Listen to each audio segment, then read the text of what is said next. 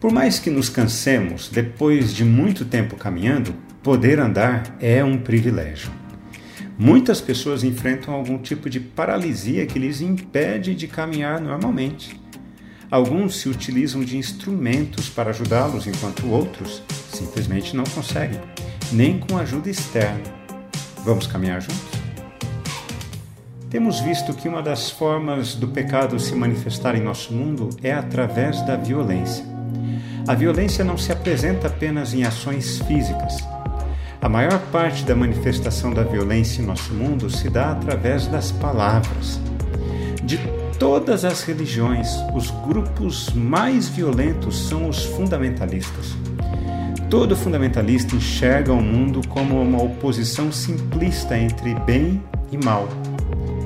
Em sua luta insana em acabar com o diferente, o fundamentalista provoca separações e divisões que geram marcas profundas.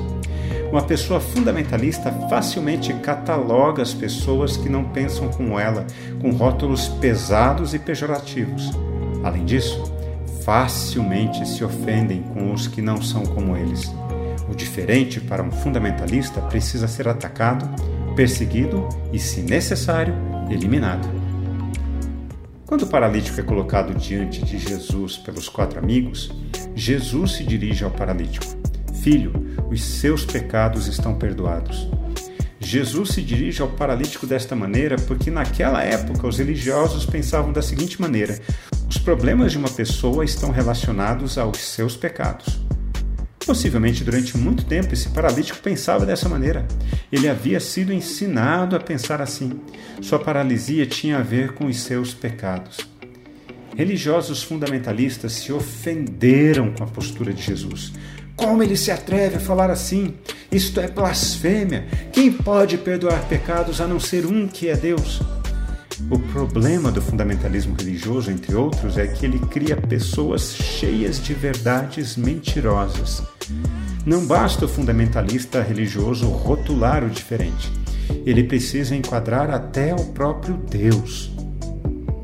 Por isso, Jesus se dirigiu aos religiosos em seguida, perguntando se era mais fácil dizer ao paralítico que os pecados dele estavam perdoados ou que ele seria curado.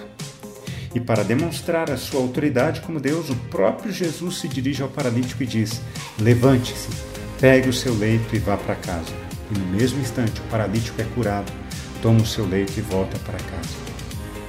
Há pessoas que sofrem de paralisia não das pernas, mas do coração.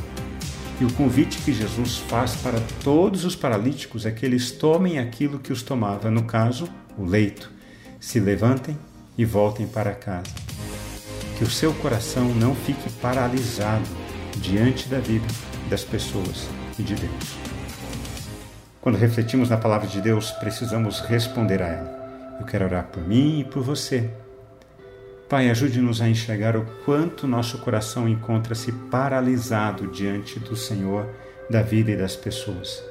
Dá-nos a graça de nos libertarmos das verdades mentirosas que a religião insiste em plantar em nossos corações. Ajude-nos a reagir ao fundamentalismo assassino com a mesma graça e firmeza de Jesus. Em nome de Jesus que nós oramos. Amém.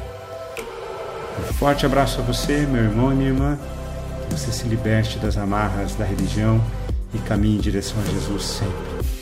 Forte abraço, nos falaremos no próximo encontro. Até lá!